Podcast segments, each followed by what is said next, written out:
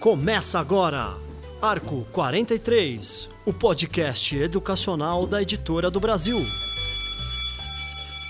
Olá, educadores! Começa agora o podcast Arco 43, uma iniciativa da Editora do Brasil. E no programa de hoje vamos falar sobre acessibilidade, como estruturar a escola para necessidades especiais. Comigo aqui no estúdio, Roseli Olher. Ela é supervisora de educação da Paz São Paulo. Roseli, muito obrigado pela presença. Prazer é meu, Luiz. E também conosco aqui, Ana Paula Figueira, ela é coordenadora da Cefai, dos bairros de Pirituba e Jaraguá, aqui de São Paulo. Muito obrigado pela presença, Ana Paula. Obrigada a você pelo convite. Muito bem, pessoal. Vamos começar é, falando um pouquinho. Tem muita gente que está escutando a gente, educadores do Brasil todo, que não é de São Paulo. É, o que, que a lei de inclusão garante ao aluno? Enfim, quais são as garantias para o aluno? Existem algumas legislações que garantem né, o acesso do aluno com deficiência às escolas regulares. Essa legislação é a Lei Brasileira da Inclusão, que é a LBI, que é uma lei bem forte né, e bem atuante garante né, o acesso à matrícula à escola regular a todas as pessoas com deficiência, sem restrição. E nós temos também a lei de acessibilidade, que é a Lei 10.098, que é uma lei que garante também acessibilidade arquitetônica para que os alunos com deficiência física tenham acesso é, a todos os espaços, seja ele escolar, seja ele na comunidade, transporte público que é um direito de todos. Então, existe essa legislação e nós, enquanto educadores, temos trabalhado muito para que ela seja realmente cumprida na íntegra, né? Para que todos os alunos realmente tenham acesso, para que todas as pessoas tenham acesso aos seus direitos. Né, que é a educação, que é a saúde, que é o transporte, que é o trabalho. Então, nós, enquanto educadores, temos trabalhado muito né, em parcerias com a prefeitura, com o Estado, para que essa, essa lei seja realmente cumprida e garantida. Quer dizer, todo o aluno com deficiência, hoje, ele tem que estar matriculado numa escola regular, é isso, Ana Paula? É, e quando você começou falando de São Paulo, a gente tem uma política própria, né? A política do município de São Paulo, que é a política de educação especial na perspectiva da educação inclusiva. Então, o que, que é isso? Ninguém está fora da escola, né? ele é incluído junto com todos os alunos. Como a gente trabalha na perspectiva da educação inclusiva, ninguém está em sala separada, não está em sala especial. É garantir o acesso e a permanência do aluno com deficiência dentro da sala regular. E aí tem, tem todo um tipo de acompanhamento que a prefeitura faz, né, os centros de formação, é, às vezes é, se precisar de um estagiário, que depois a gente vai explicar melhor esse serviço, mas ele tem que estar na sala regular, porque eles aprendem com os demais. Então eles aprendem com os iguais, aprendem com os diferentes. E se eles forem para uma sala, é, se a gente pensar numa educação especial somente, eles não vão ter é, uma base para copiar esse tipo de aprendizagem. Então eles que precisam é, que é o, estar que é o modelo incluídos. positivo, né? O modelo positivo, isso ajuda muito no desenvolvimento deles. E, exemplificando um pouquinho, o aluno que tem uma dificuldade muito grande de comunicação, de se expressar verbalmente. É, o modelo positivo de uma outra criança que tem a comunicação fluida, né, vai auxiliá-lo muito nesse processo de desenvolvimento da linguagem, porque vai, ele vai ser muito mais estimulado, né? A escola regular ela propicia mais independência, mais autonomia, em relação à comunicação, em relação a deslocamento e a própria aprendizagem, né? Dentro da sala de aula, você aprendendo com todos juntos, da mesma forma, um ajudando o outro, um compartilhando experiências com o outro, isso é muito mais favorável para o desenvolvimento deles. A gente até brinca, né? É, dentro de uma escola especial, todos têm dificuldade. Então, quem vai estimular quem se todos têm dificuldade? Então, o contexto inclusivo, ele favorece muito mais o desenvolvimento dessas pessoas em todos os aspectos, seja ele na comunicação, seja ele na autonomia, seja ele na parte intelectual e até social. Né, porque isso para eles é muito importante, eles terem, eles serem aceitos e respeitados pela sociedade enquanto direito. Né? Eles têm direito a esse acesso e esse acesso tem que ser garantido e respeitado claro, por agora, todos. Essa lei de inclusão, ela já tem 20 e poucos anos certo? De, de, de implantação ou não? É, começou com a declaração de Salamanca, né? Que, que é onde começou todo esse, esse movimento, né? Avançamos quanto da, de lá para cá? Aí, olha, eu vou falar, mas acho que a Ana Paula depois pode é, contribuir também, tivemos muitos avanços em relação à, à, educação inclusiva, porque hoje o número de pessoas com deficiência matriculadas na rede regular de ensino aumentou muito. Eu acredito que a Ana Paula até tenha um número mais preciso para informar para vocês. Então, assim, o número de matrículas aumentou muito. O apoio, que é o atendimento educacional especializado, as salas de recursos multifuncionais, tem ampliado significativamente esse apoio. Né? As parcerias com as instituições têm contribuído também para que esse, esse atendimento e esse apoio seja é, realizado e seja atendido com um número bem maior de, de, de pessoas. Então, assim, os avanços foram muito grandes. As, a, os profissionais da educação, eles têm mudado esse olhar em relação a receber essa pessoa com deficiência nos espaços das escolas regulares. Há muitos anos atrás existia essa resistência. Hoje, essa resistência não existe mais, pelo menos na rede municipal, essa resistência não existe mais. Nós temos ainda alguns entraves em outras instâncias, mas a rede municipal eles acolhem, eles realizam a, a matrícula, eles oferecem o atendimento de apoio dentro da escola e as escolas que não têm ainda este atendimento de apoio, a prefeitura tem uma parceria com a PAI de São Paulo que nós temos um centro de atendimento educacional especializado, onde esses alunos são encaminhados para nós e nós realizamos esse atendimento por meio de um convênio firmado com a prefeitura. Então, assim, os avanços são bem significativos, mas é claro, a gente ainda tem tem que avançar ainda mais. É, se a gente falar de números para você ter uma ideia, Hoje a gente tem uma média de 17 mil alunos com deficiência matriculados na rede municipal de ensino.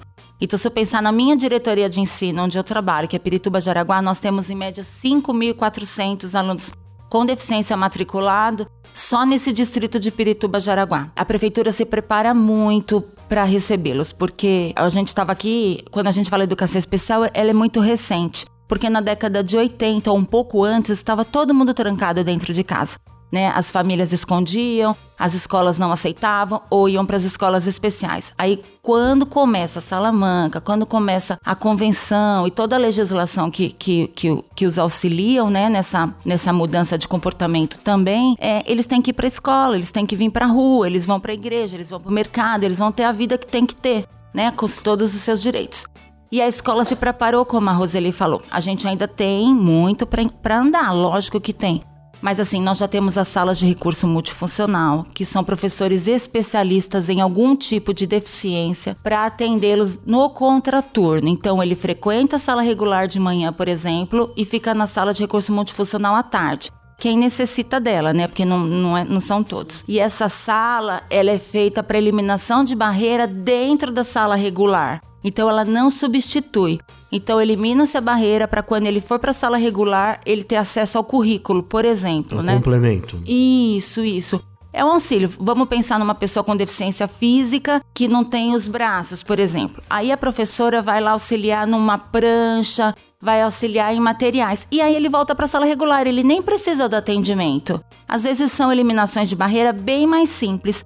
Ou aquela criança que tem uma deficiência intelectual, ou que tem o, o, o, o autismo, alguma coisa que precisa de um apoio mais para aprendizagem, ela faz essas, essas adequações, volta nas articulações com o professor da sala regular para ele ter acesso lá na sala regular. O foco é estar na sala regular. Ainda existe recusa por parte de escola? Ah, gente, é, ainda existe a barreira atitudinal que a gente fala, né? É, quando a gente está falando de acessibilidade, eu acho que um dos grandes entraves é o arquitetônico, principalmente pensando na pessoa usuária de cadeira de roda, mas ainda existe o atitudinal, sim, infelizmente. Só que eu acho que a gente já avançou bastante, né, Roseli? Sim, sim, foi o que eu, que eu havia comentado. É, as barreiras ainda existem, tanto arquitetônicas quanto atitudinais. Mas. Arquitetônicas, é, quando a gente fala. Arquitetônicas é de acessibilidade, é, acessibilidade para pessoa física. É rampas, elevadores, né? É estrutural mesmo, né? De estrutura, né? Estrutura física. E a atitudinal é de aceitação realmente, de você aceitar aquela pessoa, de você ter um olhar para aquela pessoa, de você oferecer realmente recursos e estratégias acessíveis de acordo com a necessidade porque muita, ainda existem é, muitos profissionais do público particular e do público mesmo, né?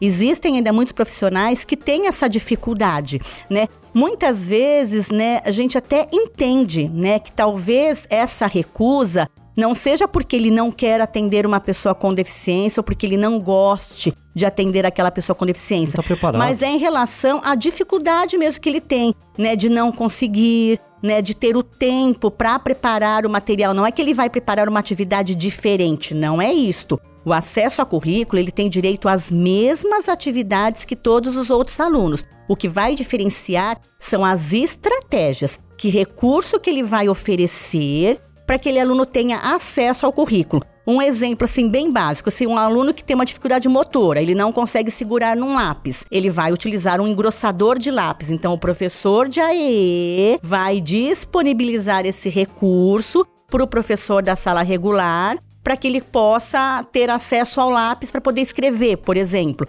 Um aluno que não consiga se comunicar, ele vai precisar de uma prancha de comunicação alternativa. Por meio das imagens, ele vai dizer o que aconteceu com ele, ou o que ele quer, o que ele deseja, o que ele gosta né? Ser um aluno que tem dificuldades em cálculos matemáticos. Então a gente vai ter que pensar em jogos, né, para que ele consiga é, utilizar, né, os materiais para realizar o cálculo matemático. Então são essas estratégias é que vão fazer toda a diferença para que o aluno tenha acesso ao currículo. E infelizmente, Luiz, ainda existem profissionais que têm essa resistência para ofertar esses materiais. Alguns não sabem como fazer, né? Eles têm dificuldade de como fazer essas, essas adaptações, né? De utilizar esses recursos é, diferenciados, diversificados, né? E aí é que entra o professor especialista, que é o professor da sala de recursos multifuncionais, que, se, que estão inseridos dentro da escola da prefeitura, e os pedagogos especialistas que atuam dentro da PAI de São Paulo. Aí que entra o papel desse professor de articular com o professor da sala regular e de mostrar para ele que existem possibilidades sim, que não é fácil. Dentro de um ambiente escolar com várias dificuldades, com vários estímulos, com outras questões que interferem, a gente sabe que existem as dificuldades. Mas as possibilidades também são grandes e a gente tem, né, nós temos a obrigação de ofertar esses recursos porque é um direito dele de participar e de ter acesso ao mesmo currículo que todos os outros. Perfeito. Ana Paula, todas as escolas de São Paulo hoje são acessíveis? Não, não são. Infelizmente não são. É, a gente tem uma grande maioria, porque assim, a gente tem prédios muito antigos, né? E eles não, não cabem fazer uma reforma agora e colocar um elevador. Ah, então essas escolas, o engenheiro vai lá e, e, vê as possibilidades de uma rampa, mas às vezes acontece da rampa ter acesso só à primeira parte da escola então, se a gente pensar que faz de conta que as, as salas estão no segundo andar, realmente ele não tem essa acessibilidade. E ainda nós temos esses, essas questões, sim. Mas é o que, que acontece quando a gente tem um aluno com essa mobilidade reduzida? A gente procura escolas próximas da residência dele que são acessíveis, que tem. Mas a nossa maioria tem o elevador ou tem a rampa. E a gente tem escola também que acabou se adequando, porque na verdade não é o aluno que tem que se adequar à escola, é a escola que tem que se adequar a ele. Então acabou descendo essas salas. É, essa acessibilidade arquitetônica, infelizmente, ela vai além, né? Porque se você pensar um usuário de cadeira de roda nessa calçada, por exemplo, aqui da frente, toda esburacada, o cara já não consegue andar, então. A escola que pensa em se tornar acessível, ela tem algum caminho que ela tem que percorrer? Todas as escolas têm que ser acessíveis, é, Luiz. Não tem mais como a gente dizer assim, ah, eu vou ser acessível, eu não vou porque tá lá na legislação, é direito, Mas né? Mas o que, que ela faz, por exemplo? Qual é o caminho? Ela tem que é, ter um engenheiro para. É, a prefeitura tem engenheiro. Todas as diretorias têm engenheiros que vão até a escola e fazem a. daem esse olhar da acessibilidade, porque a gente tem o desenho universal. Então, o desenho universal, ele vou usar a palavra, ele desenha como tem que ser a escola de acesso para todo mundo. E não é só usuário de cadeira de roda é quem usa bengala, né, pro deficiente fi, pro deficiente, pro cego, né, pro menino que tem nanismo. Então, ela é, tem que ser acessível para todo mundo. E aí o engenheiro vai até as escolas. Algumas escolas a gente consegue, é o que eu te falei, fazer essa rampa, ou por uma porta por um outro lado que ele acesse os outros espaços e tem outras que não consegue mesmo. Os prédios são muito antigos, né? E mas elas, mas essa acessibilidade, ela é além do arquitetônico, né, Luiz? Ela precisa ser também desse apoio, desse acolhimento dessas, desses alunos com deficiência. E a aceitação por parte da direção, por parte da escola, isso tem de alguma forma tido na sua plenitude ou não? É a barreira atitudinal, né? Ah. É a barreira atitudinal. Quando a Roseli explanou muito direitinho falando sobre essa questão dessa barreira, mas é assim. É, quando a gente pensa em 2019, já estamos chegando em 2020, um profissional virar para você e fala assim: não vou trabalhar com este aluno, com essa criança, porque eu não sou capacitado, é quase que vergonhoso. A gente tem capacitação, eu vou brincar, a gente tem capacitação desde o Google até a melhor faculdade que existe. A gente não pode hoje dizer que não sabe trabalhar com um aluno com autismo, com um aluno com deficiência intelectual, com um aluno com deficiência física. Nós estamos numa educação inclusiva. Então, às vezes, é, o Centro de Formação e Apoio à Inclusão da Prefeitura é, a gente tem todos os profissionais que trabalham lá. Eu vou falar da Adri Pirituba. Eu sou a coordenadora e nós temos 12 pais. Pai é professor de de acompanhamento e apoio à inclusão. Nós somos professores itinerantes, então a gente vai até a escola em momentos de formação, em momento de GEIF, a gente faz um acompanhamento pedagógico desses alunos com deficiência. E aí isso faz parte de falar com a família.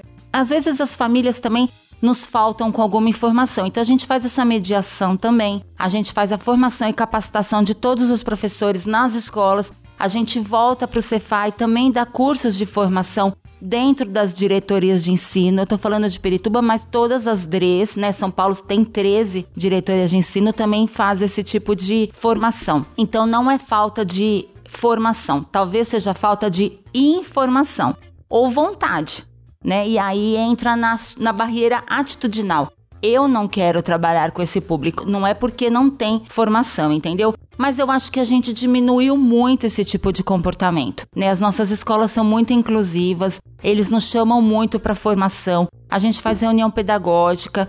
E a gente sente, tem professores, eu acho que em toda a área, tem profissionais mais aplicados, tem profissionais menos aplicados mas o aluno não é só acompanhado ali. Mas a gente tem tido um atendimento de excelência, né, Roseli? Isso tem que partir de quem, gente, esse, esse interesse? É, eu direção, acho que, eu acho, professor... Não, eu acho que é do todo, todo mundo. Luiz. Eu acho que, assim, você tendo uma...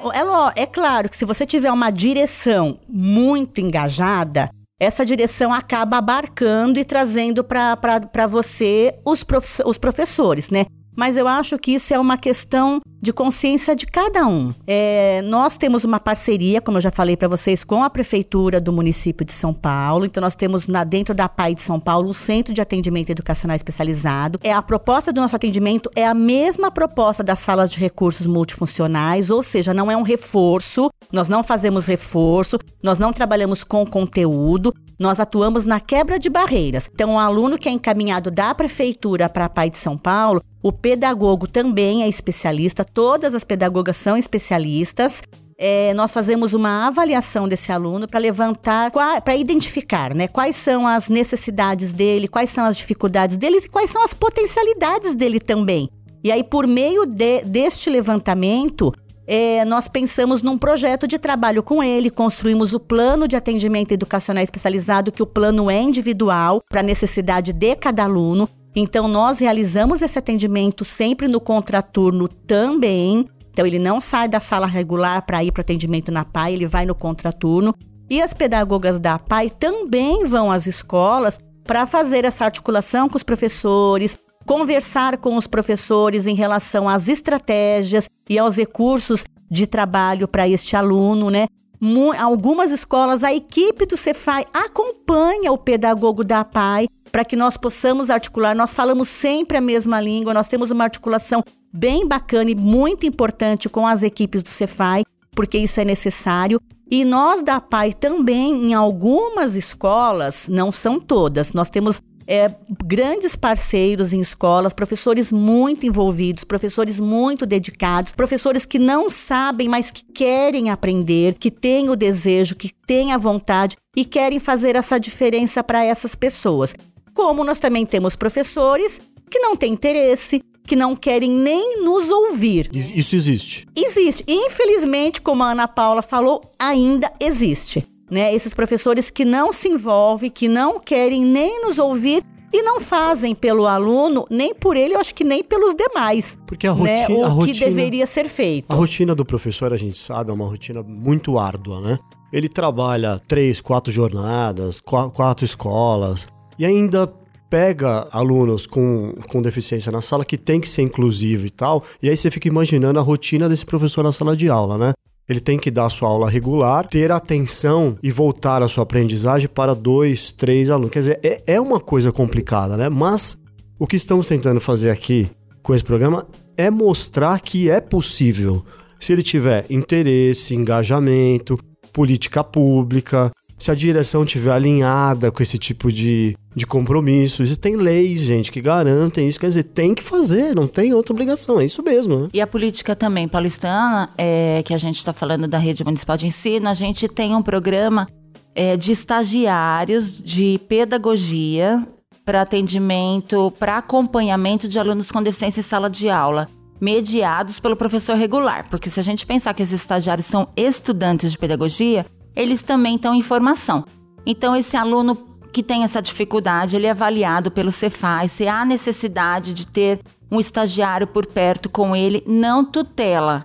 O estagiário ele é da sala de aula, por exemplo. Ó, como política pública, todo primeiro ano tem um estagiário. Então, se tiver o aluno com deficiência, o professor da sala regular organiza esse atendimento com todos os alunos e pede esse apoio para o estagiário. Né? Ele é mediado pelo professor. E a partir do segundo ano até o ensino médio, os estagiários da educação especial também estão na sala de aula após avaliação e a gente achar que esse aluno precisa de um estagiário ou de um apoio mais individualizado para alcance do currículo, o professor mediador da sala, que é o mediador, que é o, é o é quem faz toda a aula, auxilia esse estagiário com esse aluno com deficiência. Então tem bastante coisa acontecendo e muito boa para incluir esse aluno. E tem que acontecer mesmo. E a gente fala assim, Luiz, é, são 35 alunos, ponto final. Entendeu? Tá. Não é, é. 32 mais 2. Isso, a gente tem. Essa é uma questão bem importante, tem, né? É, desmitificar isso. 35 né? alunos Porque, assim, também eu tenho não é a realidade. alunos. Ah, eu tenho 35 alunos e dentre os 35 alunos eu tenho alunos com dificuldades de aprendizagem. Tem um aluno bagunceiro. Um aluno, é, é o aluno bagunceiro que é respondão, mal criado. E eu tenho um aluno com deficiência ou com TDAH ou com questões emocionais. Então, assim, eu acredito que todos os alunos, eles necessitam de um cuidado especial, não somente um aluno com deficiência. E a gente também tem que tomar um pouco de cuidado, né? Porque às vezes tem professores que ficam é, solicitando muito um estagiário e às vezes aquele aluno não tem a necessidade. Porque a gente tem que favorecer a autonomia e a independência desse aluno. E se esse aluno fica o tempo todo com um profissional dando esse suporte, é, esse apoio, muitas vezes ele é, é, impedido de ter autonomia e independência que ele tem capacidade, que ele tem potencial para isso. E no caso do estagiário, não é nem profissional, é um estudante. Então ele é da sala, ele não é do aluno. Isso tem que ficar bem claro. Sim, e o responsável pela turma é o professor. Então o professor não pode é, deixar a responsabilidade do aluno para esse estagiário, que é um estudante de pedagogia, ele também está aprendendo. A responsabilidade é do professor da sala regular. O professor da sala é que tem que ser o apoio deste aluno realmente, né? Ele é que tem que, que estar à frente deste, deste aluno. Os alunos têm que ser sensibilizados de alguma forma para acolher esse, esse, esse aluno? Se a gente falar de educação infantil, a gente não precisa nem mostrar. O aluno com deficiência está lá no meio de um jeito que eles são, né? Eles recebem muito bem. Vamos falar Mas da tem educação a curiosidade, infantil. pergunta. É. Como Mas é que é, o professor lida com isso? Mas é mais tranquilo, né?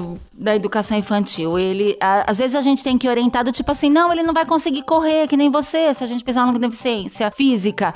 Ah, não, você tem que pôr esse livro só mais perto. Então é coisa muito simples. Quando passa para o fundamental, realmente a gente sempre tem um para avançado, a gente brinca, eh, a gente usa a palavra para avançado na sala de aula. Tem os alunos que se aproximam mais e tem os alunos que mantêm distância.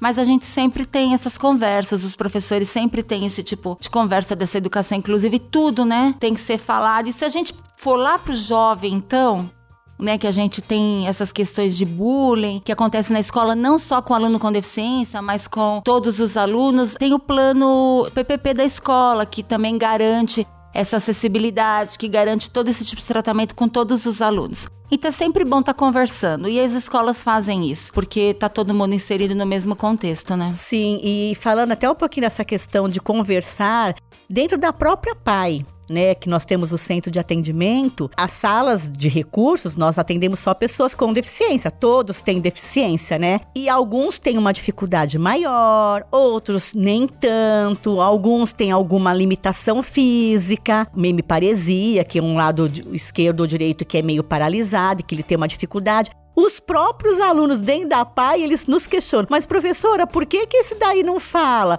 Professora, por que, que aquele só fica gritando? Então, dentro da própria instituição, a gente tem que conversar com eles, explicar, esclarecer, ó, que ele tem essa dificuldade para isso, então a gente vai ter que ajudar mais. Por isso que ele precisa desse apoio, por isso que com ele eu utilizo isso porque ele precisa. Ah, mas por que, que ele pode utilizar o tablet e eu não posso? É porque neste momento ele precisa desse recurso para fazer uma, uma escrita de alguma, de alguma palavra e você já sabe escrever. Então, dentro do próprio atendimento, eles questionam também. E é uma questão da gente estar tá sempre conversando, sempre orientando, contando para eles o quanto é importante este para avançado, um colaborar com o outro, não fazer por ele, porque ele precisa aprender a fazer sozinho. Né? Então a gente tem que dar essa autonomia. Então você pode ajudá-lo, mas não é para você fazer por ele. Você não vai abrir o lanche dele, você não vai servir a comida para ele, você não vai levar ele ao banheiro e abrir a torneira para ele lavar a mão, não. Você vai ajudá-lo, você vai ensiná-lo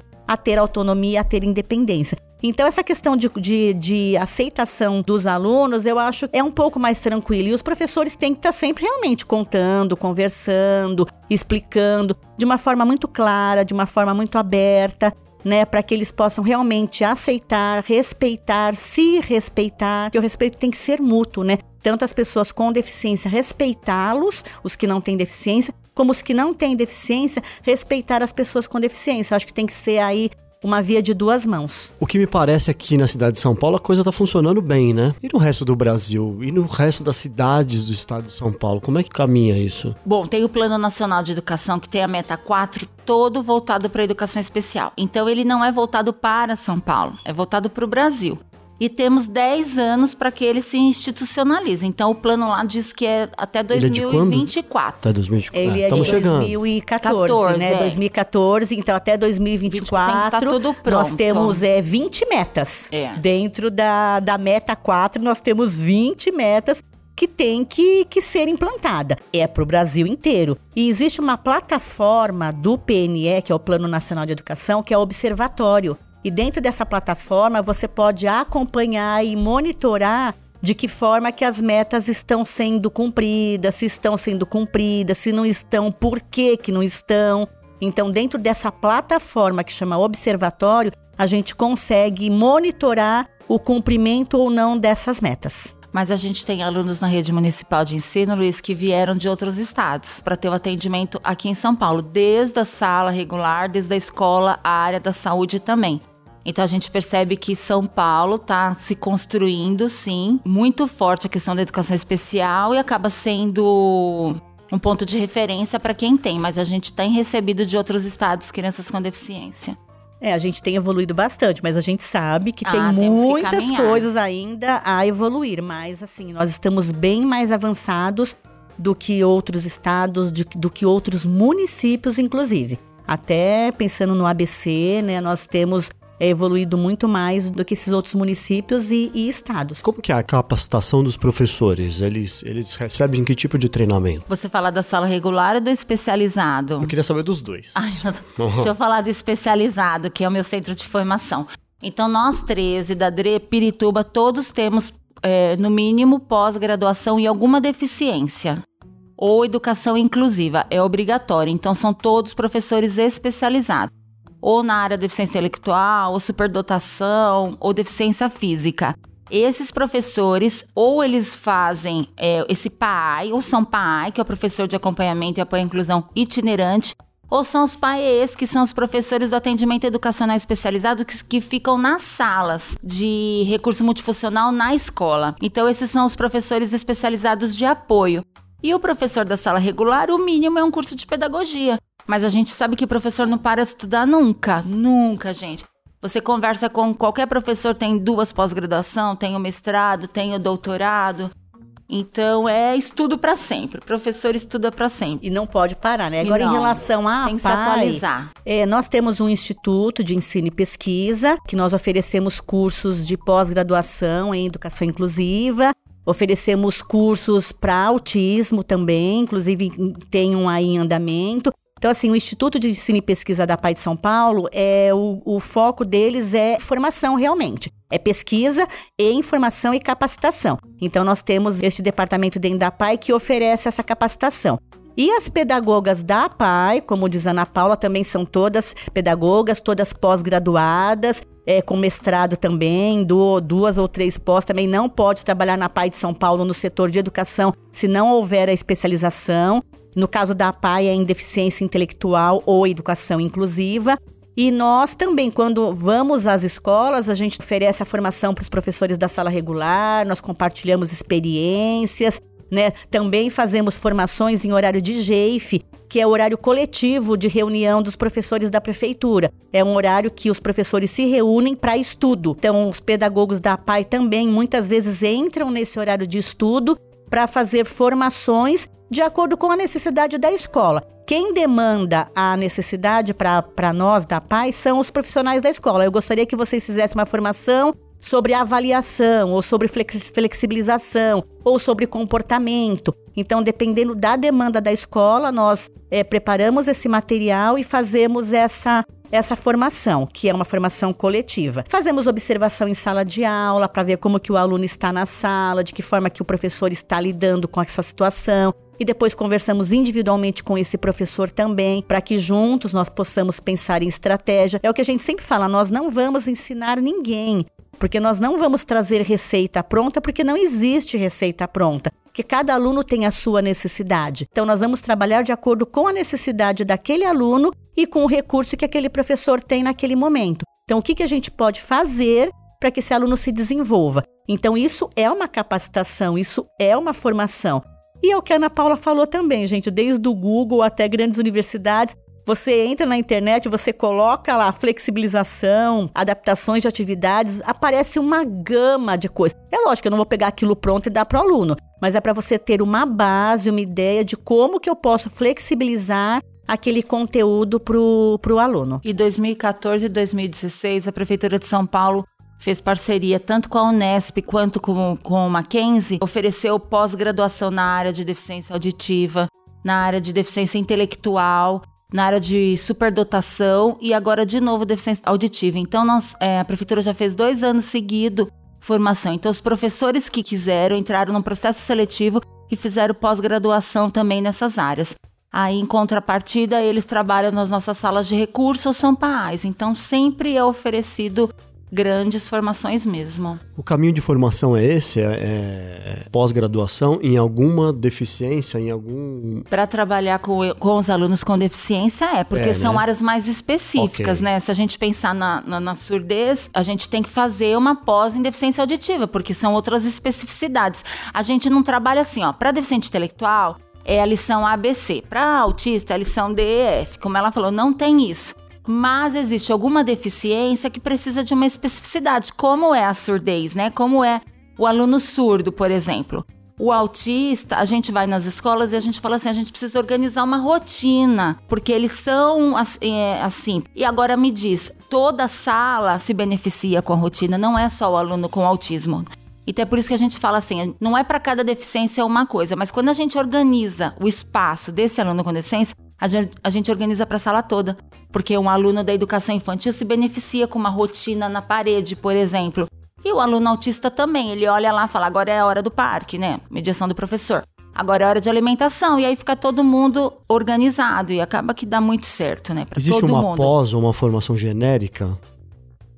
Ou não? Ele tem que ser não, existem as pós, as pós específicas. E assim, existem a, a existe cursos a pós, rápidos, cursos né? na, é, então, e tem cursos, é, e tem cursos de especialização que você pode atender uma, uma grande demanda, né? Tem curso de psicopedagogia também, que trabalha mais com a questão das dificuldades, aí são todas as dificuldades, e a deficiência intelectual, deficiência auditiva, deficiência física, e aí você vai ter que pensar nas estratégias. No caso, para o deficiente visual, que é o braille, né? Ou um outro tipo de recurso. Para o deficiente auditivo, são as próteses que você vai poder adaptar para que ele consiga ter acesso. Então, assim, existem uma série de instrumentos que você pode utilizar para beneficiar. Então, assim, eu não preciso também, lógico que tem especificidades de acordo com o tipo de deficiência, mas de uma forma geral, o professor especialista ele consegue atender a demanda de todos os alunos né? Porque nós estudamos justamente para isso, né? Para atender o público-alvo da educação especial. E o público-alvo da educação especial são pessoas com deficiência intelectual, é, física, auditiva, visual, superdotados e o autismo, que agora também faz parte do grupo, né, da educação especial. Certo. Agora, a, as competências socioemocionais da nossa querida BNCC, elas podem ajudar a escola a estruturar melhor essa acessibilidade? Ah, eu acredito que sim, né? Comportamento, né? É comportamento, né? Com tá. certeza, né? E, está, né? Isso está na, na, na, na, BNCC, né? Que é a Base Nacional Curricular. Então, assim, é sim, com certeza, eu acredito que, que muito, que pode ajudar muito, né? E a gente tem trabalhado para isso, né? Que é a questão do respeito, que é a questão do, do da, aceitação, da, da, aceitação, empatia. É, é, a palavra né, do acolhimento, é... né? É você Tudo. acolher, é você receber, é você aceitar a diferença. Então, com certeza é. E Luiz, não é só para aluno com deficiência. Porque quando a gente fala na, na educação inclusiva, a gente está incluindo o aluno de vulnerabilidade social. A gente está incluindo, quando eu, eu, eu, dou um exemplo muito nas formações da educação infantil. O aluno está nos tempos e espaços de um EMEI, ele não tem aquela cadeira, ele tem uma rotina diferenciada. Ele vai para o primeiro ano, ele vai sentar ali e vai ficar nove anos sentado com uma cadeira na aprendizagem. Ele não precisa ser incluído? Ele precisa ser incluído, porque ele não aprendeu isso até lá, né? Então, é empatia, se colocar no lugar do outro. As nossas crianças, elas estão cada vez mais novas na escola, porque elas têm esse direito, mas a gente tem os pais trabalhadores. A gente precisa ter esse espaço socioemocional muito bem estruturado, precisa ter um ambiente tranquilo, um ambiente acolhedor, paredes, trabalhos expostos e tudo isso para trabalhar para a gente poder acolher tanto a criança da educação infantil quanto até o ensino médio, que os nossos alunos vão até lá. Né? A escola pública e a escola privada têm realidades diferentes quando a gente fala em acessibilidade ou não? Acessibilidade arquitetônica tem, tem algumas diferenças, mas quando a gente fala da atitudinal, eu acho que é pior.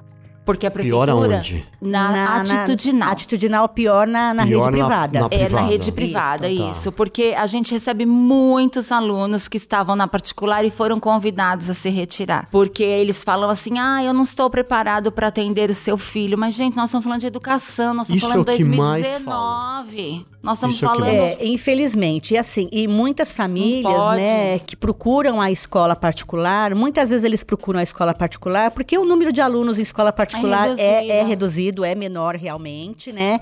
E os pais acreditam que por eles estarem pagando pela educação, eles terão um atendimento de mais excelência. Mas muitas vezes isso não acontece, porque mesmo que exista uma legislação, que é a Lei Brasileira da Inclusão, e a Lei Brasileira da Inclusão é para todos, não é só para a escola pública, é para as escolas particulares também, por mais que exista uma legislação, é, muitas escolas particulares ainda resistem no atendimento. Em algumas falas, não é que eles falam eu não vou atender, mas eles vêm com esse discurso: ah, eu não, não sei como fazer, eu não tenho profissional, olha, eu não vou poder oferecer muito para o seu filho.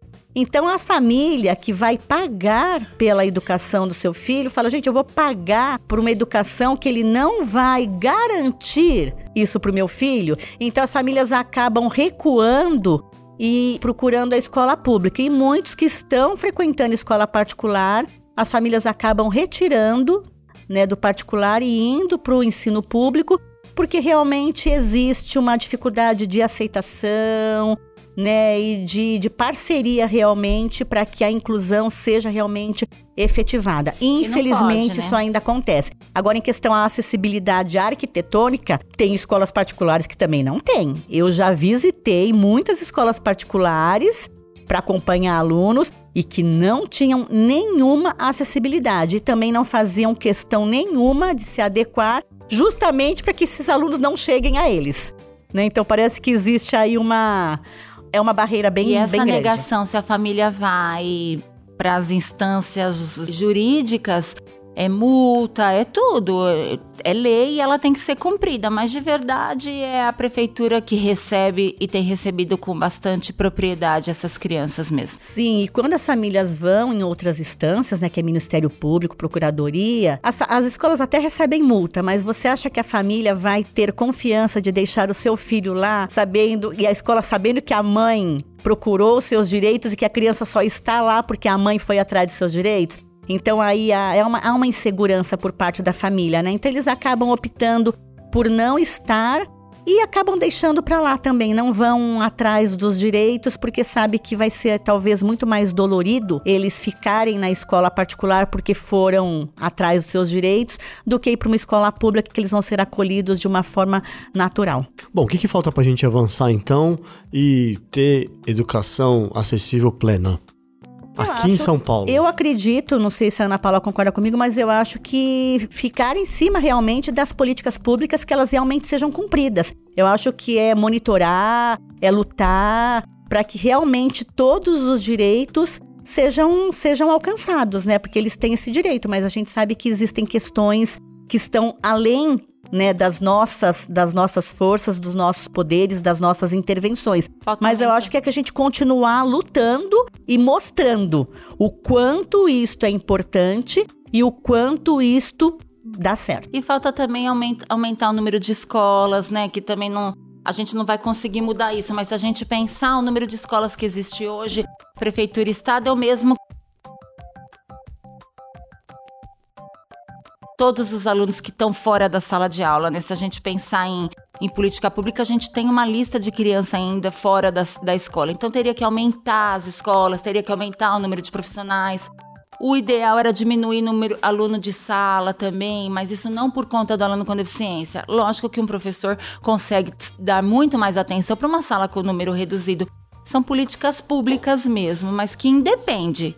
Enquanto elas não têm, todo mundo tem que ser atendido por excelência. A gente está chegando ao fim do programa, enfim, eu queria que se rapidamente é, falasse um pouquinho do, do, trabalho da Cefai. O Cefai é um centro muito importante que tem na prefeitura, como eu, como eu disse. De São Paulo. É, na prefeitura de São Paulo. Como eu disse, nós somos 13 diretorias regionais de ensino. A Drepirituba, ela tem atende 60 MFs, para vocês entenderem que as escolas municipais de ensino 60, uma média de 60 EMEIs, que são as escolas de educação infantil, 37 SEI, que são centros de educação infantil, e 186 da rede parceira. Então veja o universo que é uma diretoria só. E nós somos 12 profissionais itinerantes. Então o nosso trabalho tem que se basear em formação, porque a gente não consegue estar nas escolas como professor itinerante o tempo todo. Então a gente faz as formações em grande escala. A gente faz cursos para 80 pessoas, para 90, para 100, conforme as inscrições. É, nós fizemos um seminário agora que tivemos 600 pessoas sobre tecnologia assistiva e recursos para os alunos com deficiência. Isso faz com que a gente multiplique as informações, né? É, além de fazer as formações, a gente acompanha os alunos com deficiência, a gente designa os professores de atendimento educacional especializado, a gente acompanha os estagiários que vão para as escolas, a gente acompanha o auxiliar de vida escolar que a gente não falou aqui, que é um outro apoio que a prefeitura disponibiliza para os alunos que têm dificuldades na área da saúde. Eles precisam adquirir ainda autonomia para higiene, locomoção e alimentação. Então, é um profissional que fica na escola por oito horas, ele auxilia nessa alimentação. Se a gente tem aluno que usa sonda, é esse profissional que vai fazer esse acompanhamento e a locomoção, ou aluno usar de cadeira de roda, aluno que tem alguma dificuldade. Então a gente também acompanha esses alunos. A gente acompanha as EMEBs, que são os alunos, é, a escola para surdos. A gente tem um serviço bastante grande e muito importante. A gente acaba sendo a referência do aluno com deficiência na diretoria de ensino. Perfeito. Roseli, um pouco do trabalho da PAI aqui em São Paulo. Qual que é, basicamente? Então, a PAI de São Paulo, ela atua desde o nascimento né? Desde a prevenção, né? Que é o teste do pezinho, né? Vocês até, falaram aqui que, que, que até o processo que de envelhecimento. de fralda a fralda. Né? Isso, né? trabalha de fralda a fralda. Então a gente atua desde a prevenção, que é o teste do pezinho, aí depois estimulação, até o processo de, de envelhecimento. Né? Então nós atuamos em, to, em todas as faixas etárias, né? É de fralda a fralda mesmo. Né? E especificamente na área da educação, que eu atuo, nós realizamos o atendimento educacional especializado em parceria com a a Prefeitura de São Paulo. E também temos um atendimento de psicopedagogia, que nós também temos um profissional né, da, dessa área que nós atendemos também alunos com dificuldades de aprendizagem na psicopedagogia. Então é um trabalho bem amplo. Então nós temos curso de capacitação, que é o Instituto, nós temos o serviço de inclusão e qualificação profissional, que é para os jovens que estão na fase de, de qualificação. Então a gente trabalha com a metodologia do emprego apoiado. Né? Nós temos o serviço do ambulatório, que faz diagnósticos. Nós temos o, teste, o laboratório, que é o maior laboratório da, da América Latina, que realiza os testes do pezinho. Então, assim, ela, a pai, ela atua, a pai de São Paulo, ela atua de fralda a fralda. muito bem. Roseli, muito obrigado pela presença. Obrigada a você, Luiz. Obrigada pelo convite. Foi um prazer, prazer participar desse, dessa conversa com vocês. Muito obrigado, parabéns pelo trabalho. E compartilhar as experiências com a Ana Paula, que realmente é uma grande parceira da, da PAI de São Paulo. O trabalho de vocês é muito legal. Ana Paula, muito obrigado pela presença. Obrigada, Luiz. É, é a gente, se a gente falasse da educação especial, a gente ia ficar aqui o dia inteiro, né, Osílio? Porque tem mais coisa para falar. Tem, muita. obrigada, Nossa, tem que fazer um parte 2 aqui. Obrigada. Passou voando. É, passou voando. Mas muito obrigada pelo convite. É, a gente trabalha juntos. O mês passado nós fizemos uma formação para os estagiários conjuntamente, né, Roseli? E é muito isso, importante isso, a gente falar e falar e falar da educação especial. Muito bem. Muito obrigado, gente. Parabéns pelo trabalho de vocês e que nos tornemos um país cada vez mais acessível. Obrigado a todos. É, o podcast Arco 43 é uma iniciativa da Editora do Brasil. Obrigado a todos e até o próximo programa. Você ouviu Arco 43, o seu podcast educacional, uma iniciativa da Editora do Brasil. Nosso compromisso com a educação brasileira começa pelo nome. Acompanhe nossas redes sociais: facebook.com/barra Editora do Brasil, youtube.com/barra Editora do Brasil e o Instagram arroba Editora do Brasil underline oficial.